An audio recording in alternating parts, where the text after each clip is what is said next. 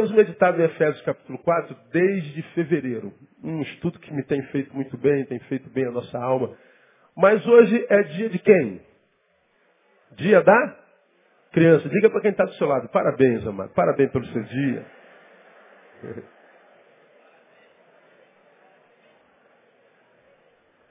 Glória a Deus.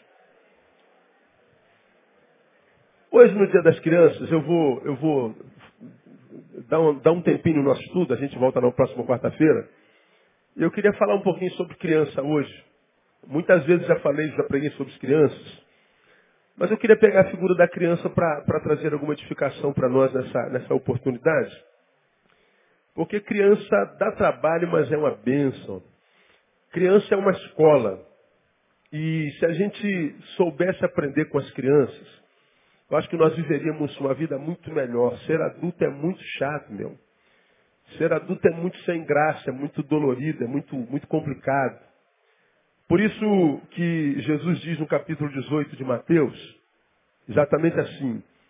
Naquela hora chegaram-se a Jesus os discípulos e perguntaram, quem é o maior no reino dos céus? É coisa de gente grande, né? Está sempre competindo, sempre querendo ser maior, quer é melhor, não ser o que estava em Brasília segunda-feira. Aí, Brasília é o lugar do poder, né? Uma ostentação assim, tremendo, nível de vida muito alto. Você está conversando com um grupo, daqui a pouco vem a pergunta, o que, que você faz mesmo, hein? Aí você diz o que você faz. Aí vem a segunda pergunta, qual é o teu carro, hein? Aí, é, o que você faz, a tua imagem, é, conta muito, só falta alguém perguntar quanto é que você ganha mesmo, hein? Porque o que você faz, o que você tem, quanto você ganha, é o que importa. Coisa de gente grande. Competição. As pessoas estão diante do Messias e estão perguntando, mas quem é o maior no reino dos céus? Aí Jesus dá logo na cara deles e diz assim, Jesus chamando uma criança, colocou-a no meio deles e diz, em verdade vos digo, que se não vos converterdes e não vos fizerdes como criança, de modo algum, o que? Leia para mim. Entrarei no reino dos céus. Esse, esse, esse acontecido aqui, irmão, está registrado numa linguagem bastante formal, que é a linguagem do Novo Testamento, bíblica. Né? Colocou, pegou uma criança, colocou no colo. Quando os caras chegam perto de Jesus, se fosse hoje, ele fala assim, mestre, a gente estava trocando uma ideia aqui, e a gente estava numa, numa discussão aqui profunda, a gente estava num debate teológico aqui grande. E qual é? A gente está pensando quem vai ser o maior no reino dos céus. Quem vai ser o apóstolo? Quem vai ser o bispo primário? Quem vai ser o pastor? Quem vai ser o presbítero, o diácono, o obreiro, o trabalhador? Quem vai ser o maior no reino dos céus? Aí Jesus fala assim, cara, vocês não aprendem nunca, né, meu? Ei, menino, vem cá, senta aqui. Ô, seus idiotas, vocês estão querendo saber quem é o maior no reino dos céus? Pois aprendam.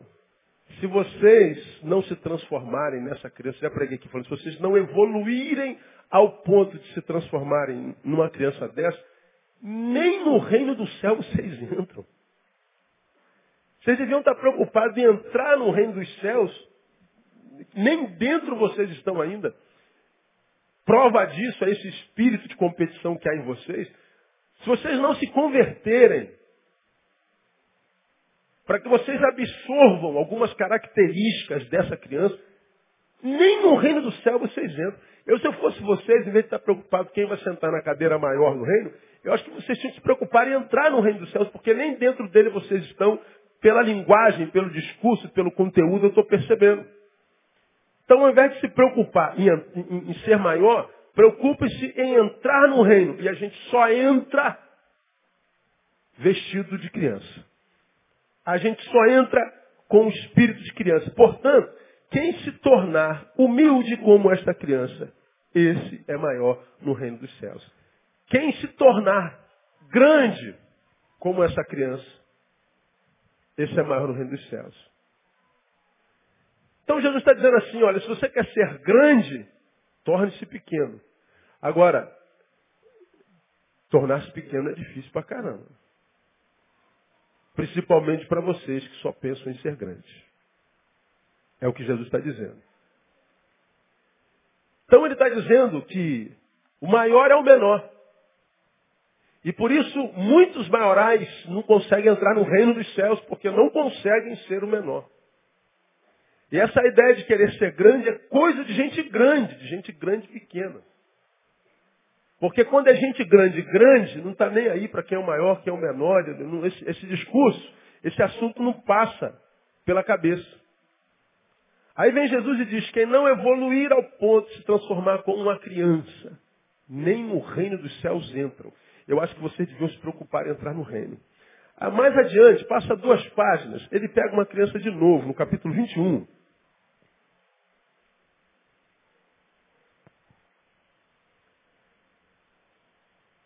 Num dos momentos de ira de Jesus, no versículo 12, acontece uma coisa interessante. Então Jesus entrou no templo, expulsou os que estavam ali, os que ali vendiam e compravam, derribou as mesas dos cambistas e as cadeiras dos que vendiam pombas e lhe disse, está escrito, a minha casa será chamada casa de oração, vós, porém, a fazeis covil de salteadores.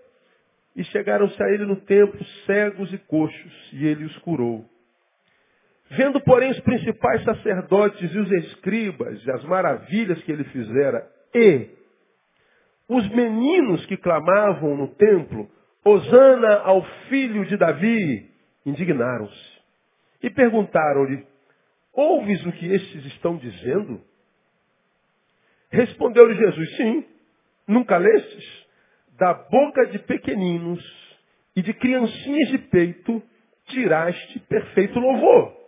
E deixando-os, saiu da cidade para Betânia, veio para cá, glória a Deus. E ali passou a noite.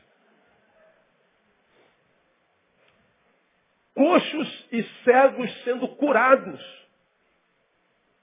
E uns meninozinhos dizendo, Osana, bendito é o que vem em nome de, é, é, bendito que vem em nome do Senhor. Coxos andando, paraplégicos andando, cegos vendo, plural, cegos e coxos, e uns, uns menininhos. Rosana, cantando ademais de campos. Rosana, Rosana, rei. Os fariseus, gente grande, ao invés de ficar maravilhado em ver coxos e cegos sendo curados, eles se incomodam com o quê? Com crianças. Rosana, Rosana. Interpelam Jesus. Senhor, o senhor está ouvindo o que, tá, a gente está ouvindo? O senhor está vendo o que, que a gente está vendo? Se sou eu, eu estaria pensando que eles estavam falando dos coxos e, e, e cegos. Ah, tô. Cegos vendo, coxos andando. Bacana, né? Bom ver gente sendo abençoada. Não, não estou falando disso, é bobagem. A bênção do outro não me interessa. Eu estou falando das crianças. O quê? Que elas estão cantando Osana? Estou, estou vendo. Pois é, vocês não aprenderam? Que é dos pequeninos e das criancinhas, o que, irmão? Criancinhas de peito, dos que mamam é que Deus suscita perfeito louvor. Agora respondam para mim. Bebê que mama, louva? Louva ou não louva? Sim ou não? Louva? Tem certeza? Está escrito, não está? Como é que ela louva? Não pode ser com Rosana, Rosana. Não dá.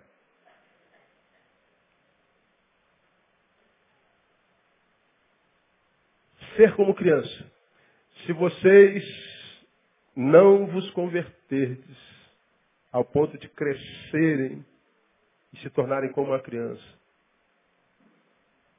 vocês não entram no reino dos céus. E o pior, quando Jesus pregou aos fariseus, ele disse, o reino dos céus está onde? Em vós. Quando Jesus fala entrar no reino, ele fala não só no lugar para onde a gente vai, mas ele fala de uma viagem subjetiva. Ele fala de uma viagem para dentro. E de uma viagem para dentro que faz muito bem para a alma. De uma viagem que é feita para dentro e que faz bem à alma, porque quando a gente viaja para dentro o reino está dentro, a gente se encontra com Deus. Tem a ver com aquela música de Carlinhos Félix quando cantava no rebanhão, você que é jurássico gospel como eu. Ele cantava um dia subi ao monte para ver se encontrava Deus. Desci muito triste porque não o encontrei. Não encontrei porque não procurei. Ele está lá no monte e em todo lugar. Aonde? Perto de mim. que mais? Dentro de mim. Ele não é difícil de achar. Nós é que dificultamos. O reino de Deus está dentro de vós. Quando Deus fala para os apóstolos, se vocês não se humilharem, evoluírem ao ponto de se transformarem numa criança, vocês não conseguirão viver uma vida que vale a pena. Vocês não conseguirão saúde subjetiva. Vocês não conseguirão paz na alma. Vocês não conseguirão provisão para a alma, provisão para a emoção. Vocês não conseguirão locupressão, completude. Vocês viverão eternamente com essa sensação de falta eterna com a sensação de que nada completa. Por que não completa? Porque a gente acredita equivocadamente que o que vai trazer plenitude para a nossa vida e alma é algo que está do lado de fora, e não é algo que está do lado de fora. Por isso que a Bíblia diz, busca primeiro o reino, que as coisas vêm. Por que, que o reino? Porque o reino está dentro de nós, e tudo que a gente precisa para um viver equilibrado está dentro da gente. Por que, que a gente não acha? Porque a gente vive viajando para fora, a gente vive tentando entrar dentro, mas do outro. Analisar o que há dentro do outro, imaginando o pensamento do outro, o coração do outro. E por que, que a gente está sempre viajando para fora? Porque quando a gente viaja para dentro, o que encontra é coisa ruim. Não há nada em nós que seja tesouro, não há nada em nós que seja precioso, que seja saboroso. E o que Jesus está falando, olha, se você for como criança, você vai gostar do que você vai achar dentro. Porque das crianças de peito ele suscita o verdadeiro louvor. Criança de peito não canta, então não é de louvor através de canções que ele está dizendo. É de outra adoração. Está falando de um modo de ser. Eu queria analisar com você, tenho 20 minutos, impossível para o pastor Neil, não tem esse dom, né? De, de, mas vamos lá. Ah, como é ser como criança. O que, que a gente pode aprender como criança? A gente vai aprender alguma coisa sobre a criança com relação a si mesma, com relação ao próximo, com relação às coisas e com relação a Deus, com relação aos pais. Ou com o pai. Primeiro, com relação a si mesmo. Como é a relação da criança consigo mesmo? Vamos lá. Vamos imaginar que nós tenhamos quatro anos, três anos, e estamos diante de um espelho. Quando a criança chega diante do espelho, você acha que a criança consegue se autodefinir? Você acha que ela tem como fazer uma viagem existencial para dentro? Definir-se como um ser completo, como um ser humano. Você acha que ele consegue definir suas angústias, se é que elas existem? Como é que uma criança é, é em relação a si mesmo? Bom, Jesus ensina no capítulo que nós lemos, o 18, que é de humildade. Se nós não vos, vós não vos converterem, transformarem em é, humildes como essa criança, de modo algum vocês entrarão no reino dos céus. Quando uma criança se olha no espelho, você sabe o que ela vê? Simples. Uma criança.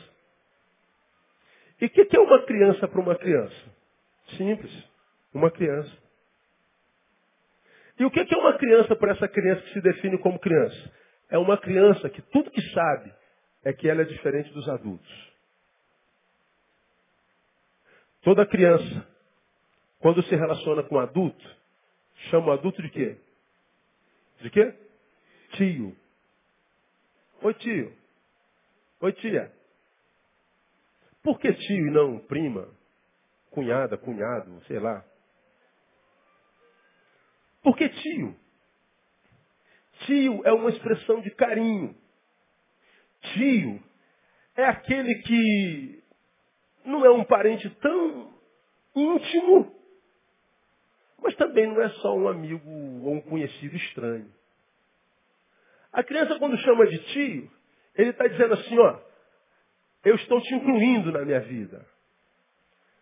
Você não é um estranho. Ela, sem saber, está dizendo, você faz parte da minha existência. Você faz parte da minha relação. Consciente? Não, isso é inconsciente. Agora, toda vez que a gente chama alguém de tio, ela está, a contínuo, reconhecendo essa pessoa como alguém superior. Como alguém superior. Tio é uma expressão de respeito. Quando uma criança chama alguém de tio, ela está declarando que se reconhece menor. Ela está declarando que se reconhece inferior. Ela está declarando que reconhece-se atrás. A quem? Uma criança, diante de um adulto, nunca se julga superior a ela. Isso se chama humildade. Uma criança chama todo mundo, se for maior do que ela, de tio. Humildade. Quando eu escrevi isso aqui, eu lembrava de Filipenses capítulo 2, versículo 2, onde o apóstolo fala assim, ó, nada façais por contenda, mas com humildade. Cada um considere os outros, quem pode concluir para mim? Superiores o quê? A si mesmos. Criança. A Bíblia diz que nós entramos no reino dos céus e somos postos no colo de Deus. Somos tratados por Deus. Quando nós evoluímos ao ponto de nos humilharmos, nos tornarmos humildes, a ponto de chamarmos a todos de tio, considerarmos a todos superiores a nós mesmos. Agora, qual é o problema do adulto? O adulto tem uma criança dentro. Uma criança dentro que cresceu e se deformou. Essa criança que cresceu e se deformou é uma criança que mostra a sua deformação quando chega perto do próprio Jesus e diz: Quem é o maior? Ora, a guerra de vocês, diria Jesus para os apóstolos, era: Senhor, como é que a gente faz para se tornar menor? Mas não. Os apóstolos cresceram, nós crescemos e na nossa cabeça há sempre o desejo, porque é um, um, pensamento capitalista, de querermos sempre mais, mais, mais, nos sentirmos muito mais, mais, mais, e quando nós não temos o que imaginamos deveríamos ter, nós achamos que Deus não nos abençoou, porque nós merecíamos aquilo. Talvez sim, mas talvez nós não precisássemos daquilo, pelo que a gente sofra, sofre tanto. Criança é humilde, considerar superior é abrir mão do competir. Considerar o outro superior é mudar a forma de ser. Porque quem considera-se superior, como os apóstolos, passa a competir, vive uma vida de competição. Agora, quando a gente abre mão da superioridade, a gente abre mão da competição para tomar mão do serviço. Abre mão de competir para servir. E o que faz a nossa vida valer a pena, irmão, não é a quantidade de troféus que a gente engaria, não. Eu estava vendo uma reportagem hoje no, no Sport TV de um jogador que, da, minha época, vi jogando, Ademir da Guia. Quem pegou Ademir da Guia aí? Meia dúzia. Jogou aonde? Guarani. Palmeiras. Jogou com camisa verde. E foi o cara. Velhão. Mais de 60. E ele levou o repórter num, num quarto na casa dele, um caso humilde, cheio de troféus, cheio de medalhas e faixas. E aqueles troféus, medalhas e faixas estavam como, como um altar na casa dele. E ele foi passando por cada troféu e foi mostrando esse aqui foi de tal, essa medalha aqui foi de tal, essa faixa aqui foi de tal. Quando ele chegou numa faixa, os olhos deles lacrimejaram e ele começou a chorar. E o repórter perguntou, o que, que te lembra? Rapaz, isso aqui foi 1970, alguma coisa. E ele chorava lembrando daquilo. E ele falou, do que, que você tem falta? E ele disse, da disposição. Eu me lembro de quem eu era. Esse troféu, digo eu, não mais ele, é um troféu que quando estava na mão, ganhamos hoje. Gera uma alegria incomensurável. Todo atleta luta para tê-lo na mão, todo atleta luta para pendurar a medalha no, no, no, peito, todo atleta luta pelo pódio. E quando você sobe no pódio, toca o hino brasileiro. A gente arrepia todinho. Parece que a gente vai decolar de tanta alegria, mas muito bem, acabou o hino. Acabou o evento. Não tem mais câmeras, não tem mais ninguém para dividir o troféu. Esse troféu vai para a prateleira. E tudo que ele gera em nós é lembrança de um tempo bom. Agora, se eu só vivo atrás de troféu, quando chegar o tempo da nossa vida em que a gente não tem mais força para ganhar troféu, quando chegar o tempo da nossa vida que a gente já não tem mais dinamismo para ganhar troféu, que a gente já não tem mais capacidade intelectiva para ganhar troféu, nós não temos mais como competir, tudo que nós teremos na vida é lembrança de um tempo bom, mas que não pode voltar, mas como nós vivemos em, termo, em tempo de competição a vida inteira, não temos mais como competir, não temos mais razão para viver. O mesmo troféu que era atrás do que eu corria, era um sonho. Agora, daqui para lá, é a lembrança de quanto eu era, mas não sou nem mais um pouquinho feliz. Agora imaginemos, irmãos, se a nossa vida não fosse só correndo atrás de troféu, pelo contrário, fosse atrás de servir.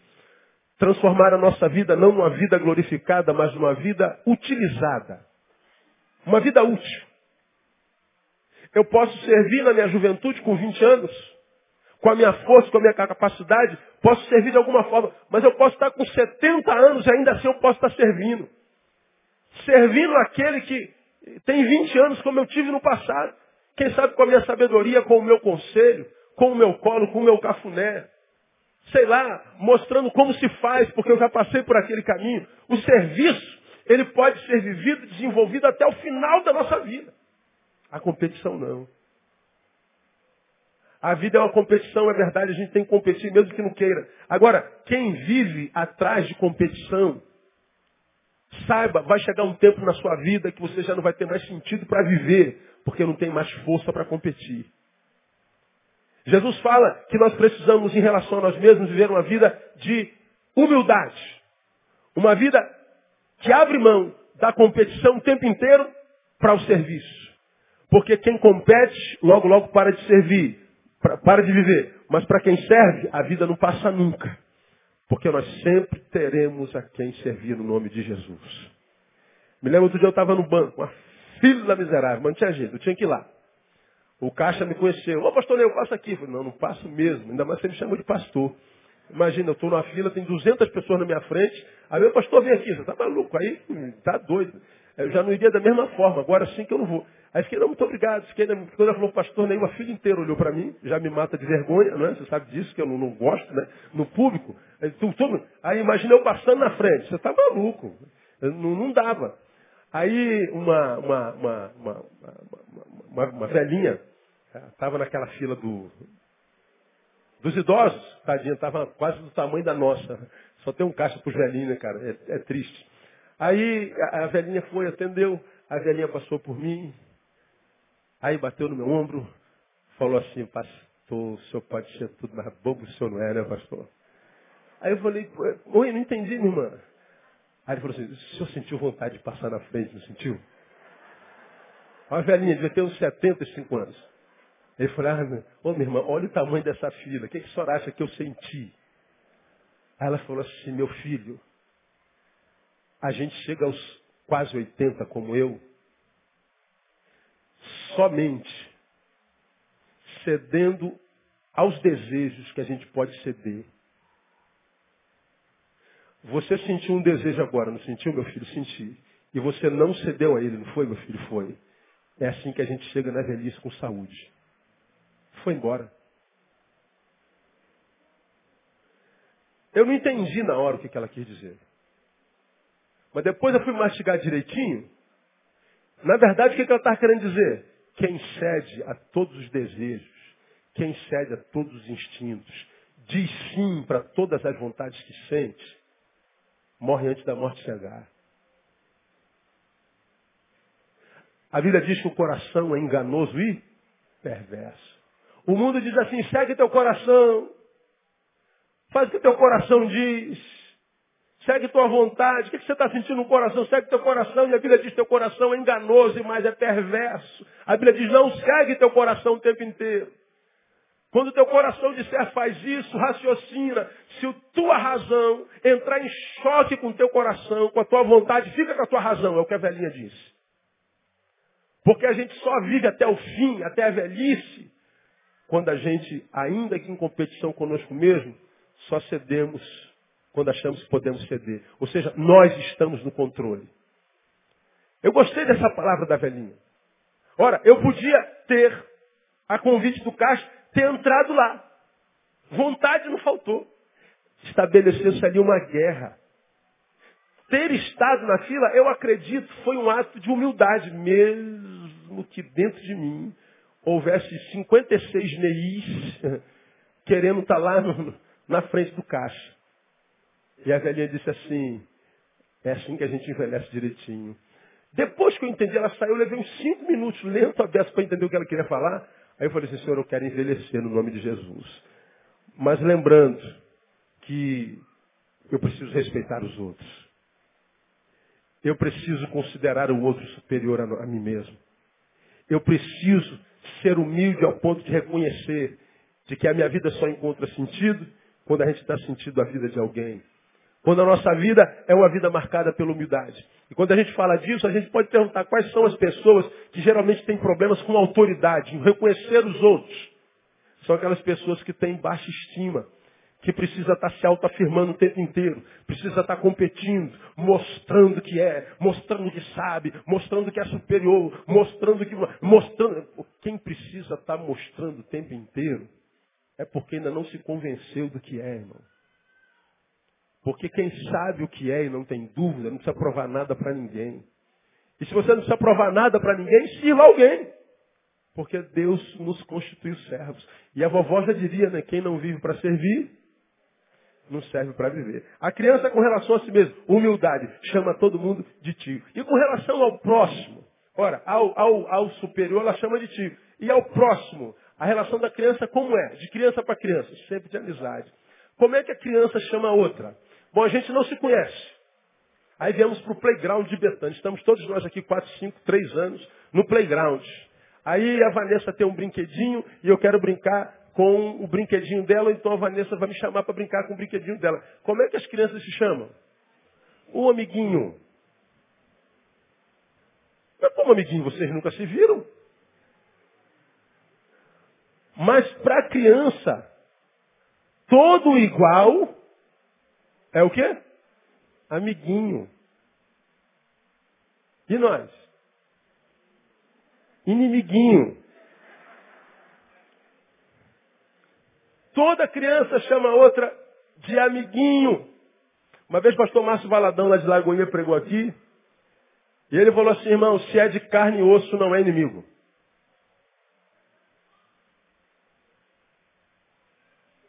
Porque a nossa luta não é contra o quê? Carne e sangue. Então se é de carne e osso, tem sangue, não é inimigo. Ele está dizendo, ó, se é gente, não é nosso inimigo, é nosso irmão. Se a gente não é inimigo, não deveria ser. É irmão de raça.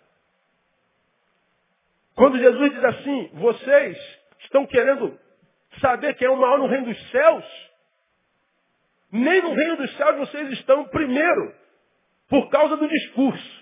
Quem é maior? Porque quem é cidadão do reino está brigando para ser o menor, para não aparecer.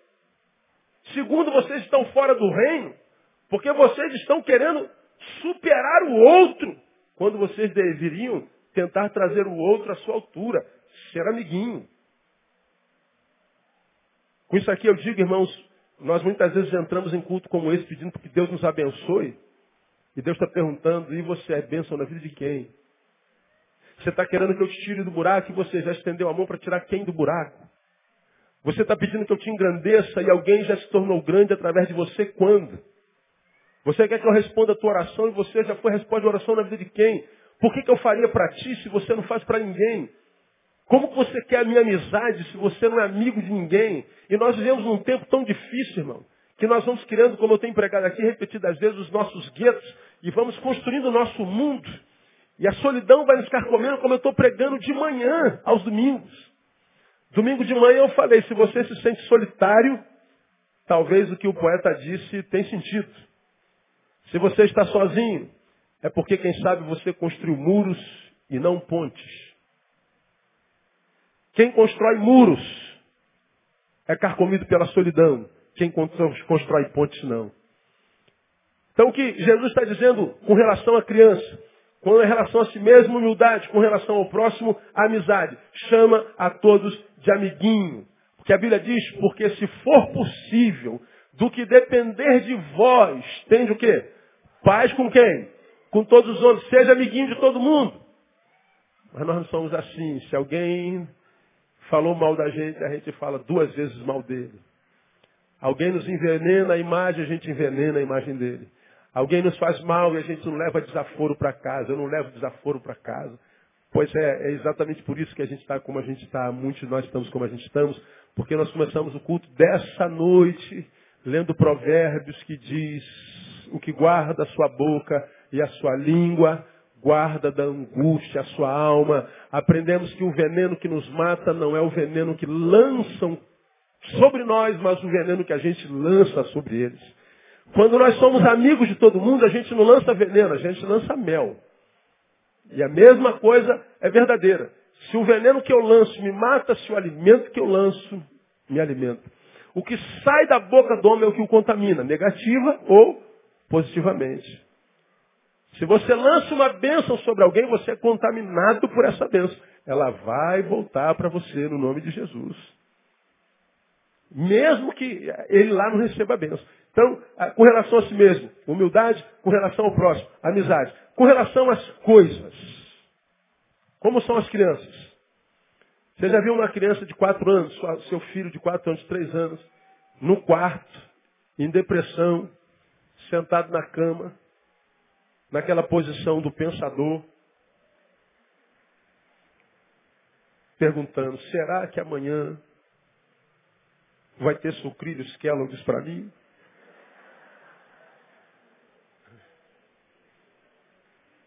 Será que amanhã os meus brinquedinhos vão estar lá na caixinha mesmo? E se não tiver, meu Deus do céu? Você já viu alguma criança fazer isso? Você já viu alguma criança alguma vez preocupada com amanhã? Você já viu, quem sabe, criança ansiosa pelo amanhã? É só você falar assim, amanhã é dia das crianças, e a gente vai sair cedinho, vai para a Quinta da Boa Vista, ver os leões, os tigres, vamos fazer um piquenique, pronto, acabou. Ele vai viver hoje até o final, mas na hora de dormir ele não quer dormir. Dormir é perder tempo, não me fale em dormir. Pai, eu vou ficar oito horas deitado. O que eu vou fazer deitado? Dormir nada. Por isso que criança não gosta de dormir. Dormir é perda de tempo. E ele já está preocupado com amanhã. Não com os problemas, mas com a vida. Eu quero viver logo, eu quero viver. Meu Deus do céu, amanhã não chega. É, vida. Criança só pensa em vida. Criança só pensa no aqui e agora. Criança preocupa-se apenas com o necessário para hoje. Amanhãs não existem no calendário das crianças. O que, que Jesus está falando? Vocês estão preocupados com a eternidade? Qual será a tua patente no reino dos céus, ô miserável?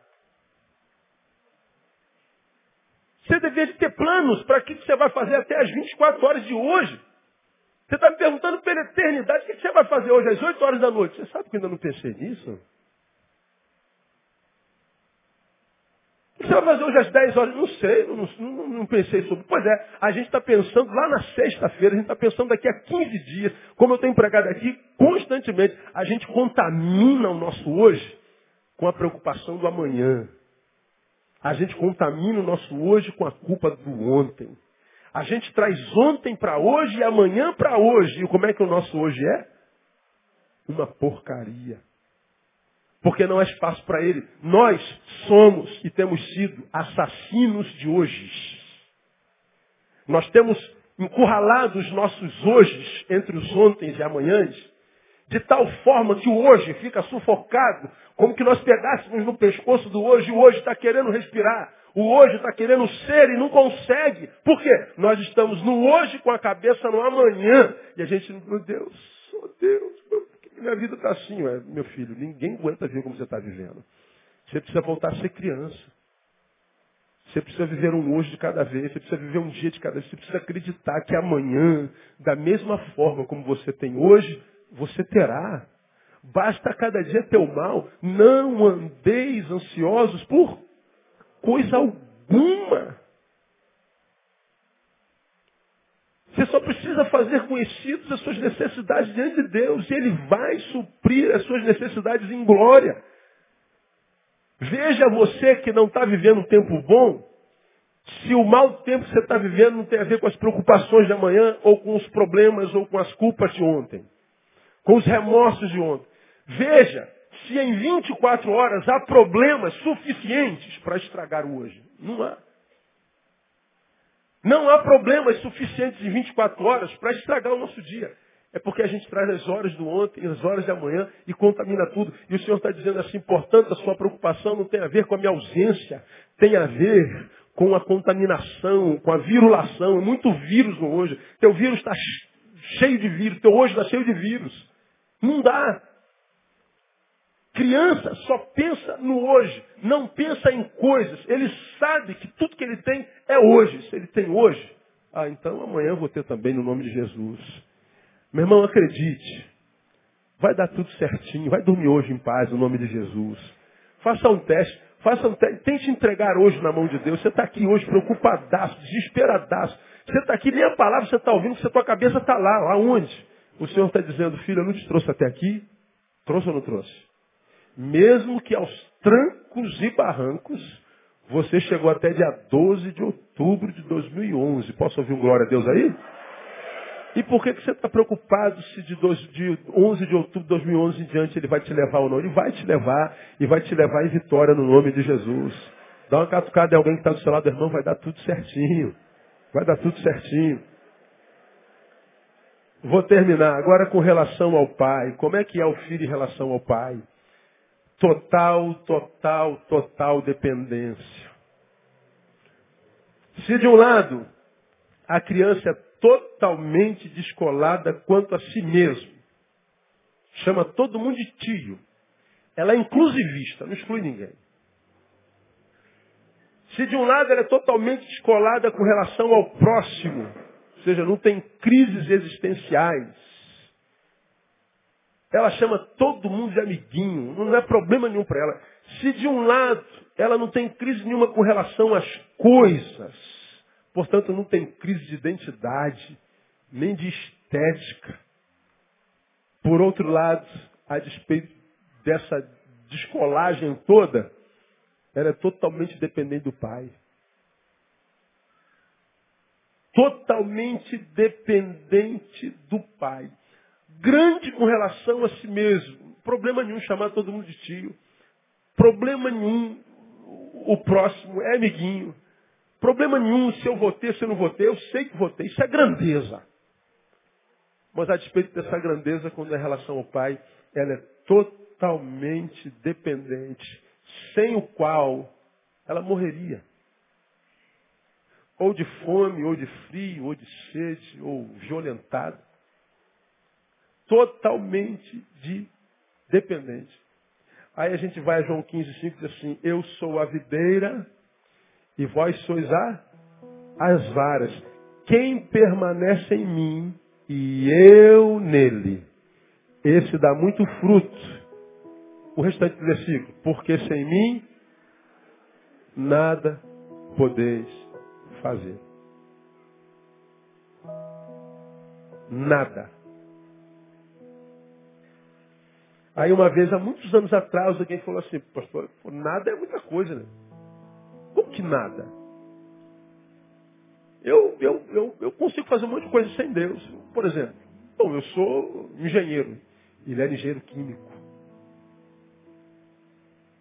Consegui sem Deus. Aí eu comprei uma casa sem Deus. Aí ele foi falando dos feitos dele. Aí eu falei, é verdade, porque todo fazer para a gente é sempre com relação a coisas, produção. Mas não é disso que ele está falando aqui. O contexto do nada é, não há nada que você venha fazer que em fazendo se realize. Preguei a vocês há bem pouco tempo atrás citando Ed Renekiewicz, que felicidade não é o lugar onde chega, é o jeito como se vai. E dei um exemplo, você vai se lembrar disso. Meu sonho é chegar lá naquela parede. Meu sonho é crescer para se sentar naquela cadeira, vamos dizer assim. Meu sonho. Tu é jovem, meu sonho é chegar lá. Meu sonho, meu sonho é chegar lá. Ah, meu Deus do céu, puxa vida, só em pensar em chegar lá já me dá. Deus, vou chegar lá. Aí tu estuda, trabalha, acorda de madrugada, dorme de madrugada, abre mão de amizade, beija menos na boca, tá certo. Porque você tem um sonho, você tem um projeto. Qual é o teu projeto? Chega lá, eu quero chegar lá, eu quero ter, eu quero, eu, eu, eu, eu quero. E você ralou pra caramba. Chegou lá, ralou, lutou com gigantes, eu, tá, porque, chegou. Na nossa cabeça assim, agora eu vou ser feliz. Agora eu estou realizado. Bom, isso aqui pode ser um casamento. Meu sonho é casar, eu quero casar, quero casar, eu quero... Casou? Você conhece algum casado infeliz que se arrependeu de ter casado? Ah, meu sonho é ter aquele emprego. Estou aqui no emprego. Conhece alguém muito bem empregado infeliz? Ah, eu só vou ser feliz quando eu perder 22 quilos. Quando eu emagrecer, eu vou ficar feliz. Você conhece algum magrelo infeliz? Eu conheço um monte. Se chegar lá trouxesse plenitude o ser humano, ninguém que estivesse lá, lá onde? Onde sonhou um dia, estaria infeliz. Você que está solteiro acredita que só vai ser feliz quando casar. Você conhece um monte de casado que está infeliz. Você que está gordo, acredita que só vai ser feliz quando emagrecer. Você conhece um monte de magrela infeliz. Porque a gente acredita que felicidade é o lugar onde chega equivocadamente. O que traz plenitude à nossa vida não é o lugar onde se chega, mas ter um lugar onde se quer chegar. Veja, onde eu quero chegar lá, não é? Pois bem, se é lá que eu quero chegar, portanto, eu tenho uma razão para sair daqui. Eu tenho uma razão para viver, para ser, para existir para me vou me movimentar para acordar de manhã. Eu vou dormir hoje mais cedo, porque amanhã de manhã eu tenho que estudar, eu tenho que fazer alguma coisa para chegar lá. Aí você dorme mais cedo, portanto quem dorme bem acorda bem, quem acorda bem tem um dia melhor. Em função do lugar onde você quer chegar, você está tendo uma vida equilibrada, você está tendo razão para se movimentar, você está tendo razão para isso, você está tendo razão, você está tendo razão, você tem sentido, deu sentido, a tua vida tem sentido, a tua vida tem alguma motivação, você está vivendo, tá, a vida está dinâmica, ela está acontecendo. Por quê? Porque você tem um lugar onde quer chegar. E nem sabe que já é feliz. Agora, quando a gente chega lá, a gente diz, yeah! Muito bem. Você acha que chegou no lugar onde você sempre quis chegar? Aí você descobre que aqui só é bom enquanto é novo. Depois que você acostuma com aquilo ali, aquilo ali já não tem tanto valor como tinha quando você estava lá. Isso aqui era muito bom quando você estava lá, porque isso te impulsionava a vida. Agora você está aqui, ó. Vai fazer o quê? De repente não tem mais sonho, mais projeto, objetivo, sentido. Não tem mais razão para acordar de manhã, para dormir mais cedo. Não tem mais aquela gana. Não tem mais aquele fogo, aquele projeto. Não tem mais objetivo.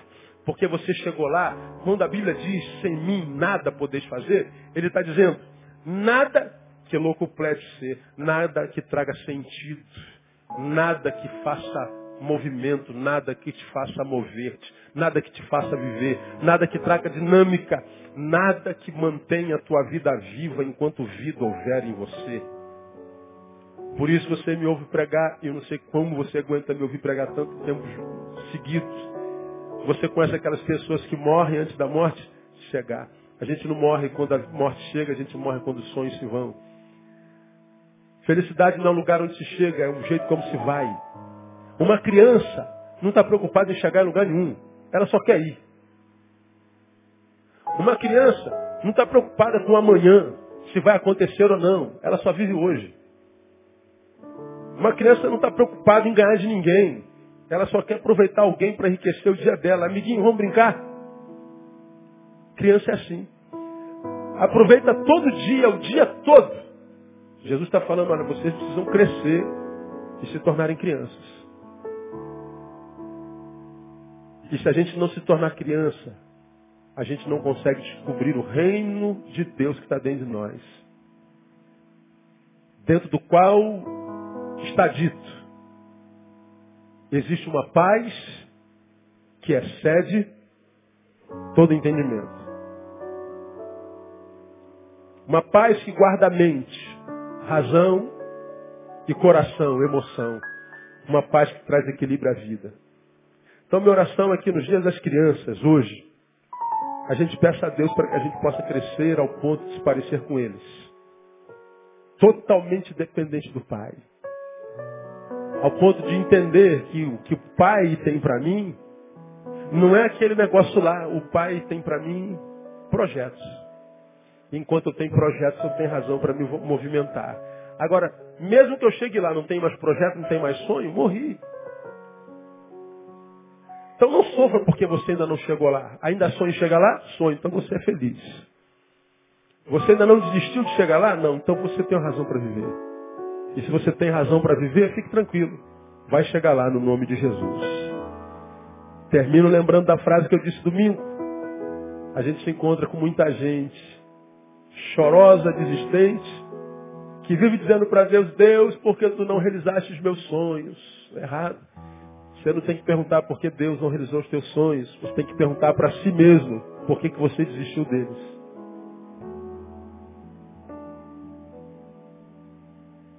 Porque é quando a gente desiste dos sonhos que a gente morre. Minha oração é que Deus restaure os teus sonhos. E na restauração dos teus sonhos te dê força para correr atrás deles. E quem corre atrás dele já é um abençoado, já é um vencedor. Deus abençoe você com essa palavra e que as crianças, ao estarem dentro de você, sempre sejam um mestre na tua vida no nome de Jesus. Amém, amados? Recebe essa palavra? Um aplauso do Senhor, vamos ficar de pé. Vamos embora para casa.